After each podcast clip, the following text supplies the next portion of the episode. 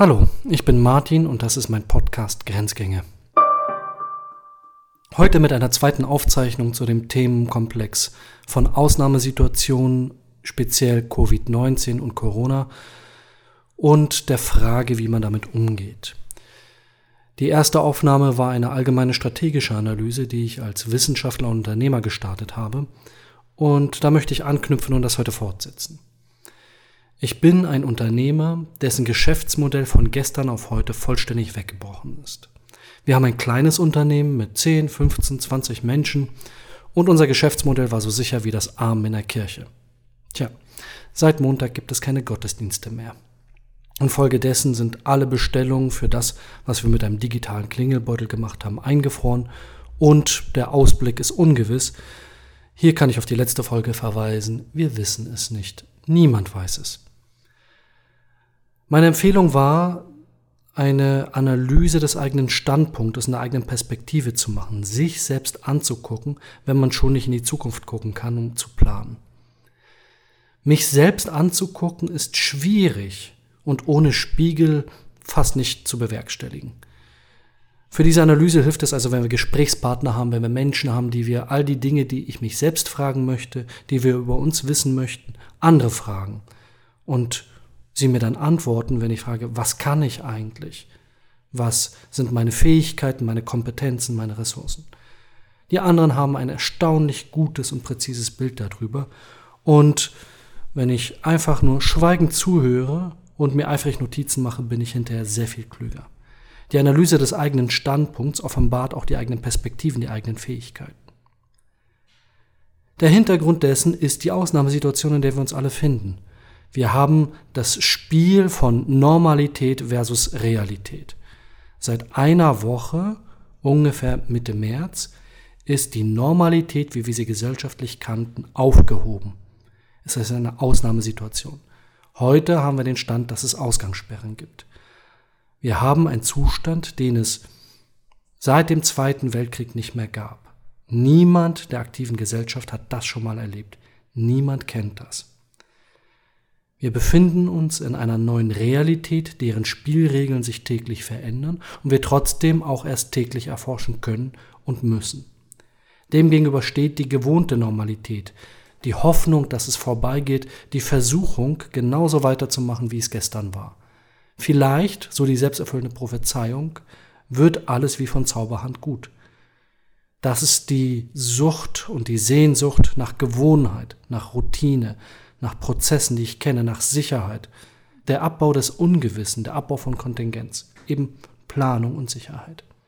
Um denen ein Stück weit was entgegenzusetzen, habe ich stark empfohlen letztes Mal, die Selbstschau zu betreiben. Was kann ich? Was zeichnet mich oder meine Organisation, mein Unternehmen aus?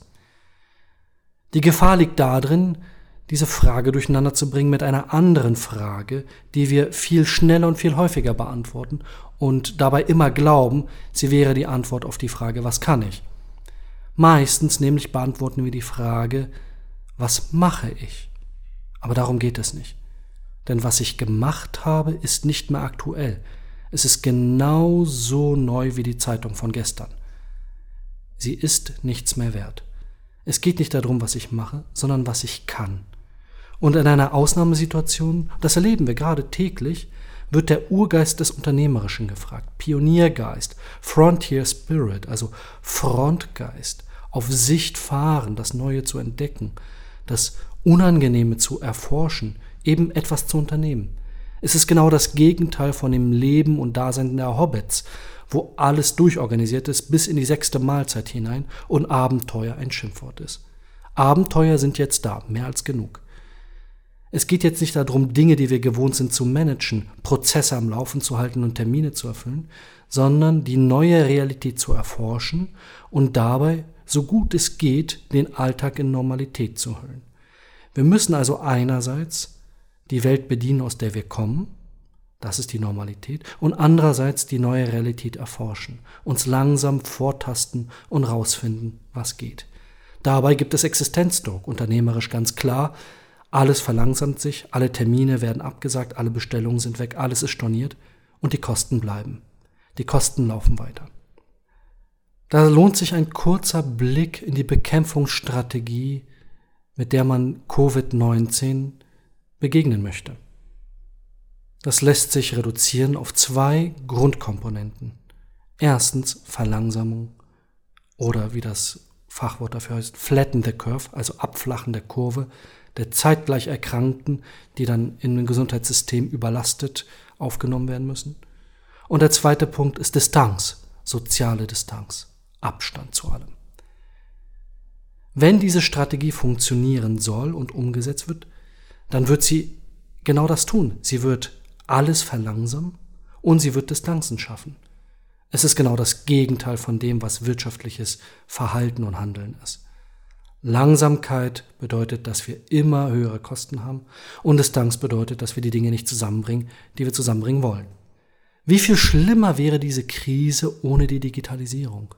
Es wäre fatal. Es ist ein Segen, es macht es erträglich. Vielleicht ist sogar das das Einzige, was es erträglich macht, dass wir in einer inzwischen halb digitalen Welt leben. Die Wege wurden verkürzt und trotzdem ist die Antwort darauf nicht die Abwesenheit von Arbeit, sondern Homeoffice.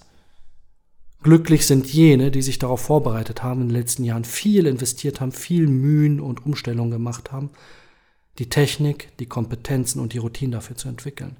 Sie profitieren jetzt von der Verkürzung der Wege. Verkürzung der Wege überbrückt die Distanz. Auf der anderen Seite ist die Verlangsamung etwas, was alle gewohnten Prozesse schlichtweg anhält und zum Stehen bringt. Dagegen ist ein Kraut gewachsen, wenn wir uns die neue Realität anschauen. Wir müssen diese Realität daraufhin überprüfen, was braucht sie gerade, was wird gefragt. Und wenn ich mir das angucke, habe ich ja daneben die Erforschung meines eigenen Standpunkts. Was kann ich? Was sind meine Möglichkeiten? Was sind meine Ressourcen? Was kann ich dem hinzufügen? Dabei muss ich wirklich intensiv ignorieren, was habe ich gemacht. Ich muss angucken, was kann ich jetzt machen, was davon ist neu. Ich möchte das an ein paar Beispielen illustrieren. Das erste Beispiel kommt aus meinem Unternehmensalltag. Wir sind es gewohnt, Software und Hardware herzustellen, und zwar spezialisiert auf ein Produkt mit vielen Verträgen, viel Komplexität, viel digitalem Hin und Her, das irgendwie auf die Reihe zu kriegen. Wir sind ziemlich stolz darauf, dass wir immer gesagt haben, dass wir in einer Administration des 19. und vielleicht 20. Jahrhunderts der Kirche digitale Prozesse wie den digitalen Klingelbeutel eingeführt haben. Aber das ist nur das, was wir gemacht haben. Es ist nicht das, was wir können. Was wir können, ist Digitalisierung in komplexen Umfeldern, ist aus dem Stand heraus Prototypen zu entwickeln, neue Software, neue Hardware zu entwickeln, Ideen zu haben und die Zeit von Idee und Konzeption bis zur Umsetzung auf ein Minimum zu reduzieren. Diese Fähigkeit einmal entdeckt und klargestellt, hilft uns bei dem Blick in der Krise zu schauen, was wird jetzt gebraucht. Alle Banken brauchen gerade zusätzliche IT-Kapazität, Digitalisierung. Alle Unternehmen wollen auf einmal Homeoffice organisieren. Und zwar ebenso sehr von gestern auf heute, wie die Geschäftsmodelle von gestern weggebrochen sind. Was also bleibt, ist eine Kompetenz, die wir anbieten können und dafür die finden müssen, die diese Kompetenz auch brauchen. Also Banken, die jetzt all die Unternehmen mit Liquidität, Geldmitteln ausstatten sollen, die der Staat zur Verfügung stellt, um die schlimmsten Folgen der Verlangsamung der Wirtschaft entgegenzuwirken. Also sucht gerade Topf Deckel. Und das ist unsere Suche, die wir in den letzten Tagen gemacht haben. Dazu gehe ich nachher nochmal darauf ein, wie das konkret geht. Machen wir ein zweites Beispiel. Schauen wir uns Restaurants an, die genauso betroffen sind von dem schlagartigen Stillstand, aber mehr noch von der sozialen Distanz. Es ist über Nacht quasi verboten und als Geschäftsmodell weggefallen, dass Menschen zum Essen zusammenkommen, sich treffen und feiern. Alles, was Gastronomie heißt und Räume hat und damit Mieten bezahlt und Arbeitsplätze bezahlt, hat keine Einnahme. Null von gestern auf heute. Da hilft die Besinnung ein bisschen, was ist die Kernkompetenz von einem Gastronomiebetrieb? Was können Restaurants? Nun, sie können offenkundig organisieren. Sie haben einen organisierten Einkauf, in dem sie viele Lebensmittel einkaufen und sie können diese Lebensmittel schnell und zuverlässig zu vielen Mahlzeiten gleichzeitig zubereiten. Und ebenso gleichzeitig können sie viele unterschiedliche Wünsche von sehr anspruchsvollen Menschen managen. Bemerkenswert, wenn man das so ausspricht, da ist eine grundlegende Kernkompetenz. Die ist jetzt da. Und sie ist arbeitslos, weil sie keine Arbeit hat. Umgekehrt haben wir eine staatlich normierte und verordnete soziale Distanz. Die Schulen sind geschlossen, die Cafés und Cafeterien sind zu, die Arbeitsplätze in den Unternehmen bleiben leer, alle sind zu Hause, sollen und müssen zu Hause sein und wir wissen ganz sicher, dass wir zunehmen. Natürlich würde sich jetzt die Antwort aufdrängen, dass Lieferdienste das Essen und die Mahlzeiten der Restaurants irgendwo hinbringen könnten. Aber warum nicht das Naheliegende als Naheliegendes zu betrachten? Die Restaurants sind alle Teil eines Wohnblocks. Sie sind genau da, wo die Menschen sind, die sonst zu den Restaurants gehen, um zu essen. Diese Restaurants können den Einkauf organisieren und haben einen riesengroßen Bedarf im unmittelbaren Wohnblock, wo sie sind. Die Schulen sind zu, die Kinder sind zu Hause. Die ganzen Familien müssen auf einmal drei Mahlzeiten versorgen. Nichts davon lässt sich extern durch Einkauf mal eben erledigen. Es wäre doch ein interessanter Gedanke, wenn die Restaurants in den Wohnblöcken, wo sie sind, sichtbar machen, hey, es gibt uns. Wir können den Einkauf hier zentral organisieren. Wir können mindestens eine warme Mahlzeit für 100, 200, 500 Menschen organisieren. Das Einzige, was ihr tun müsst, ihr müsst vorbeikommen und euch das Essen abholen. Bringt bitte Töpfe oder Teller mit oder was auch immer. Wir kümmern uns um den Einkauf, wir kümmern uns um die Zubereitung und um die organisierte Essensausgabe. Die alte Normalität gilt nicht mehr. Die neue Realität würde diesen Bedarf formulieren. Machen wir ein drittes Beispiel. Die Theater und Museen sind geschlossen. Sie waren es gewohnt, dass sie mit den Räumen, die sie haben, die sie so eingerichtet haben, dass die Menschen zu ihnen kommen und sich das organisierte Wissen angucken. Machen wir die Standpunktanalyse. Was ist der Standpunkt eines Museums oder eines Theaters? Was sind die Kernkompetenzen? Was können sie? Nun, Sie können offenkundig komplexe Wissenszusammenhänge komprimieren auf anderthalb Stunden Zeit für ein Theaterstück oder in einer Illustration und einer Darstellung in einem Museum. Und Sie können dieses Wissen hochkompetent für Dritte aufarbeiten. Das Darstellen von Dingen, das Darstellen von Zusammenhängen, das Schulen von Menschen, die Wissensvermittlung, das können Sie, das ist die Kernkompetenz. Wie trifft das auf den Bedarf der neuen Realität? Nun, die Menschen sind alle zu Hause, sie dürfen sich nicht bewegen, sie dürfen da nicht mehr hinkommen. Der Bedarf nach Unterhaltung, nach E-Learning, nach Wissen, nach Möglichkeiten, Dinge nach Hause zu kriegen, ist schlagartig gestiegen. Hier lassen sich doch leicht verschiedene Gedankenkonstrukte erstellen. Man könnte mit dem öffentlichen rechtlichen Rundfunk das organisierte Wissensvermittlungsprogramm von Museen und Theatern aufzeichnen und transportieren. Beispielsweise eine radikale und tägliche Weiterentwicklung der Sendung mit der Maus aus jedem Theater und jedem Museum, was noch halbwegs betreibbar ist. Die Kompetenzkomprimierung von Wissen sucht eine neue Anwendung, die zu Hause sitzt. Und dann gibt es ein zweites Element. Auch hier kommt wieder die Digitalisierung ins Spiel. Es ist eine lösbare Aufgabe. Social Media helfen. Sie, Social Media wurde genau für diesen Zusammenhang geschaffen zustimmungsfähige Inhalte schnellstmöglich zu verbreiten und dorthin zu bringen, wo der Bedarf sitzt. Diese Art von Beispielen können wir weitermachen. Das soll hier nicht passieren. Das ist die strategische Analyse. Für die stehe ich gerne zur Verfügung. Da müsse man einfach nachfragen und wir setzen uns hin und schauen, was geht. Ich möchte einen Schritt zurücktreten und ein paar größere Perspektiven einnehmen. Empfehlung. Was können wir aus diesem Wissen lernen? Was können wir mitnehmen? Nun, das Erste ist das Aussprechen dessen, was passiert, um es nochmal zu hören. Ich sage, was ich denke, um zu hören, was ich weiß. Wir hören die Staaten sagen, Geld spielt keine Rolle. Das ist brutal wahr. Und zwar in verschiedenen Bedeutungen. Erstens, das Geld ist weg. Die Einnahmen bleiben aus. Zweitens, neues Geld zu kriegen spielt gerade nicht so eine große Rolle, weil wir sowieso nicht wissen, wie die Geschäftsmodelle aussehen, wie sich die Liquidität entwickelt. Da kann ich nur müde den Kopf schütteln, wenn nicht gar verächtlich werden, dass die Banken jetzt zwölf Monate Liquiditätsvorausschau wollen, eine Planung. Wie soll denn das gehen? Wir wissen noch nicht mal, was nächste Woche ist. Aber Geld spielt deswegen keine Rolle, weil der Staat es akut durch den Stillstand der Wirtschaft entwertet hat.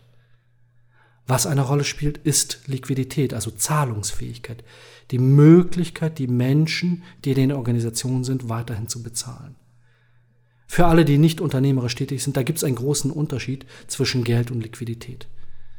Das Versprechen, dass die Menschen ihren Lohn kriegen, dass ich zahlungsfähig bleibe, ist ein anderes, als ob ich einfach nur Geld habe. Das Liquiditätsproblem lässt sich lösen.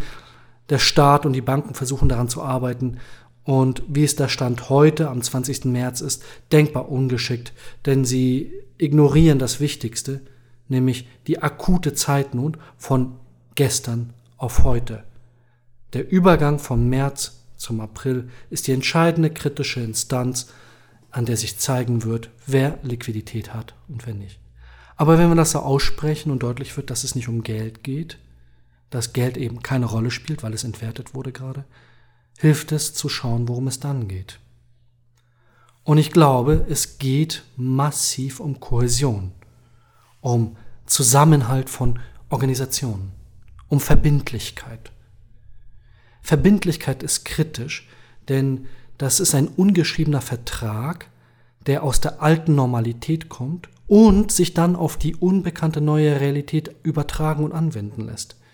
Diejenigen, die mir gegenüber jetzt noch verbindlich sind, obwohl alle Verträge durch die Ausnahme aufgehoben wurden, alle Lieferungen gestoppt, alle Grenzen geschlossen, alle Bestellungen storniert. Diejenigen, die jetzt verbindlich sind, die wollen in einer neuen Welt gemeinsam explorieren und erforschen, was geht. Das wird nicht immer möglich sein. Die Beziehungen und gerade die Geschäftsbeziehungen werden sich verändern müssen aber ich kann mindestens in der Kommunikation verbindlich sein. Und das sollte ich bei der Erforschung meiner eigenen Position und meines Standpunkts immer mit auf den Schirm haben. Die strategische Empfehlung hierzu lautet, halten Sie Ihre Netzwerke, wo immer es nur geht. Kündigen Sie die alten Verbindlichkeiten nicht auf, sondern passen Sie sie mit Maß an, wo es immer nur irgendwie geht. Es wird Grenzen dafür geben und gerade Geschäftsverträge, die nur auf ein bestimmtes, was machen wir, Lieferung und Leistung basieren, werden sich anpassen müssen und werden auch verschwinden. Aber Verbindlichkeit zwischen Akteuren in Institutionen, zwischen Geschäftspartnern, die sich lange kennen, die, obwohl jetzt eine Bestellung und auch ein größerer Auftrag storniert wurde, weiterhin im Gespräch, in der Kommunikation und in der Planung bleiben, sind unfassbar wertvoll. Wenn die verschwinden, kriegen wir die nicht neu erstellt, egal wie viel Liquidität wieder auftaucht. Die gelebte Verbindlichkeit ist aufs engste mit dem nächsten Punkt verflochten. Kommunizieren Sie. Koste, was es wolle, kommunizieren Sie. Ziehen Sie sich nicht in die Stille zurück. Schweigen Sie nicht. Lecken Sie nicht einsam Ihre Wunden, sondern kommunizieren Sie. Je mehr, umso besser. Je klarer, umso besser. Sie haben ja Ihren eigenen Standpunkt erforscht weil wir keine Planung machen können, bleibt nur die Introspektion. Wir wissen um uns selbst, um unsere Ressourcen, um unsere Fähigkeiten. Diese müssen kommuniziert werden. Die Welt, wie sie jetzt ist, die neue Realität, muss wissen, das bin ich, das kann ich. Melden Sie sich bei jeder Frau und jeder Mann. Geben Sie ein Lebenszeichen, sagen Sie, wir wissen es nicht, aber wir sind da und wir wissen, dass ihr da seid. Geben Sie über sich selbst Auskunft, denn nach der Erforschung des Standpunkts sind sie dazu aus dem Stand heraus in der Lage. Drücken sie den Wunsch aus, verbindlich sein zu können, wo sie es können, und sagen sie, wo es nicht geht. Sie können ruhig von sich auf andere schließen, gerade geht es allen genauso. Und wenn wir schon bestimmte Verbindlichkeiten von Bestellung und Lieferung und Restaurantbesuchen nicht aufrechterhalten können, so können wir zumindest sagen, ich bin da und sprich mich an, wenn du eine Idee hast, mich interessiert das. Die Erforschung des eigenen Standpunkts erlaubt es nämlich, eine Liste von Menschen zu machen, an die ich sonst in dem Zusammenhang nicht denke. Ich habe das unternehmerisch getan. Ich habe mir angeschaut, wen kenne ich eigentlich alles? Und wen kann ich anrufen, um ihm zu sagen, hör mal, unser altes Geschäftsmodell ist tot, aber wir können programmieren und wir können Prototypen entwickeln und wir können wirklich gut Finanzsoftware. Hast du nicht eine Bank, die Bedarf genau danach und genau jetzt hat. Ich musste 10, 20, 30 Mal telefonieren. Ich habe diese Woche sehr viel telefoniert und das geht vermutlich morgen genauso weiter. Aber ich stelle damit Verbindlichkeit her, ich schaffe Zusammenhalt und ich erzeuge Sichtbarkeit für das, was ich kann, zu der neuen Realität, wo es gebraucht wird. Die Kommunikation verkürzt die Wege und sie baut die erzwungene soziale Distanz radikal ab, intern wie extern. Die interne Kommunikation ist überlebenswichtig, denn jeder ist genauso verunsichert wie ich. Keiner weiß, wie es morgen weitergeht. Bleibt mein Arbeitsplatz? Bleibt die Planung, wie sie überhaupt jetzt getroffen wird oder wird sich das wieder verändern? Wird das Virus uns zwingen, auch den Kontakt hier abzubrechen? Wir wissen es nicht, aber die Kommunikation sagt, egal was passiert, wir bleiben im Kontakt, wir aktualisieren die Informationen. Und die interne Kommunikation ist in der Lage, einen neuen Aggregatzustand herzustellen. Sie kann Ruhe und Optimismus stiften, auch wenn wir nicht wissen, wie genau, so doch die gute Hoffnung mit Taten untermalt, das kriegen wir hin, weil wir machen. Bleiben Sie also in Kontakt mit den Menschen. Bleiben Sie verbindlich und kommunizieren Sie. Die Kommunikation baut nicht nur die erzwungene soziale Distanz ab, sie sorgt auch dafür, dass Informationen sehr schnell dahin kommen, wo sie hingehören. Wer braucht was? Wo ist gerade was der Fall? Wie kann ich das, was ich habe, anbieten? Wie kann ich das, was ich brauche, kriegen?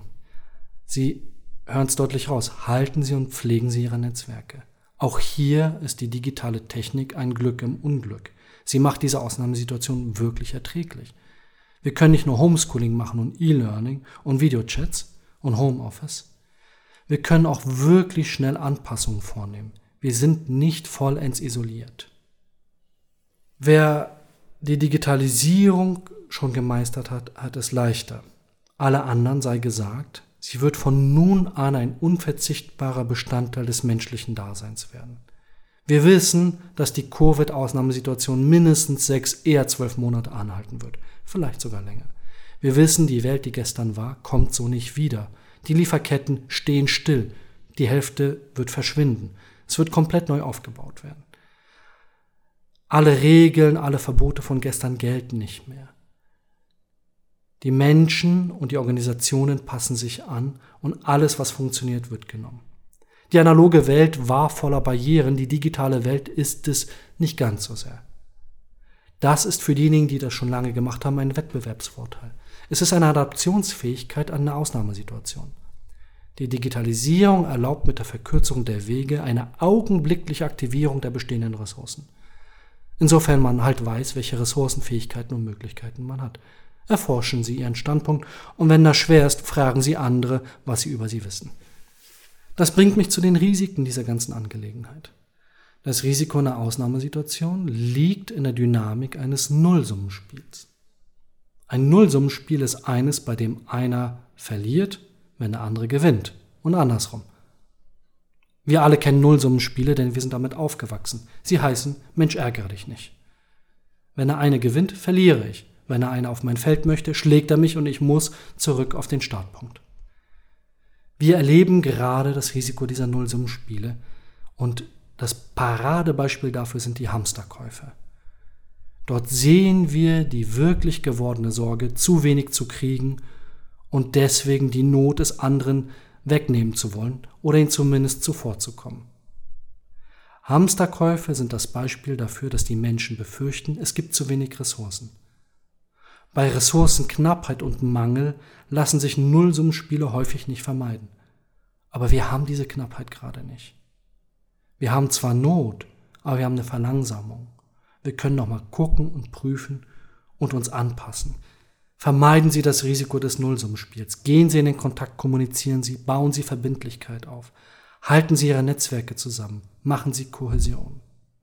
Zeitgleich mit der Krise wurden schlagartig tausendfach neue Bedürfnisse und Notwendigkeiten artikuliert und sichtbar. Erst im Verbund und mit einem verbindlichen Netzwerk haben wir die Kontakte und die Kompetenzbündel, die Antworten auf genau diese Fragen zu finden. Starten wir hingegen ein Nullsummenspiel, sind wir im Wettbewerb.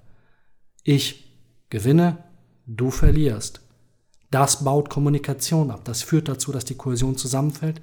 Es wird ein Gegeneinander. Das ist das größte Risiko, was wir gerade haben. Und der Endzustand eines Nullsummenspiels ist übrigens die Panik. Jeder nur für sich mit ausgefahrenen Ellbogen. Die Krisenbewältigung geht nur in der Kooperation. Aber Achtung, diese muss sich auf das Neue ausrichten. Sie darf sich nicht an den Gewohnheiten und der Normalität von gestern optimieren. Sie muss sich jeden Tag neu orientieren, fragen, was genau wird jetzt gebraucht und was genau kann ich jetzt zu diesen Dingen beitragen. Da schließt sich der Kreis. Wir sind wieder bei der Kommunikation. Kommunizieren Sie. Extrapolieren Sie Ihre Fähigkeiten und Ihre Kompetenzen. Zeigen Sie Ihre Ressourcen, Ihre Möglichkeiten auf LinkedIn, auf Twitter, auf Facebook. Wenn Ihnen das zu weit weg ist, auf nachbarschaft.de oder auf WhatsApp. Egal wo, kommunizieren Sie das, was Sie können und das, was Sie brauchen. Machen Sie sichtbar, was Sie können und wen oder was Sie genau suchen. Die neue Realität hat schlagartig tausend neue Fragen gestellt und sie sucht verzweifelt nach Antworten, so wie wir nach Anknüpfungspunkten suchen. Die Kommunikation ist ein mehrfaches Mittel gegen die Krise und gegen die Ausnahme. Sie schafft eine Gewohnheit, sie schafft Zusammenhalt und sie baut das Ungewisse ab. Man kann es ganz altbacken ausdrücken. Gespräche und Geschichten verkürzen die Zeit. Sie vertreiben die Angst und die Furcht. Sie entscheiden über die Bewertung und Interpretation der Realität, über den Aggregatzustand unserer sozialen Systeme, Panik oder Gelassenheit, Verzagen oder Optimismus. Werden Sie digital oder, wenn Sie da schon sind, werden Sie noch digitaler. Es ist keine Frage, sondern eine Notwendigkeit. Und ergänzen Sie die Kommunikation des Telefons über Twitter und LinkedIn und Facebook, was auch immer Ihnen zur Hand liegt. Gehen Sie nach außen, zeigen Sie sich, stellen Sie die Frage, was können wir tun und was wird gebraucht? Und geben Sie ganz genau so auch zu. Wir wissen es nicht. Wir probieren einfach aus.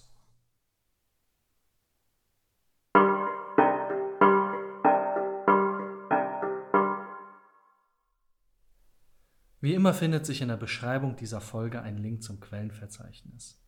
Grenzgänge ist eine Produktion von BPK Publishing. Ich bin Martin Wolf, der Host dieser Sendung. Editing Rafaela Neff, Redaktion Katharina Hesse, Konzeption und Umsetzung Paul Johannes Rossmann.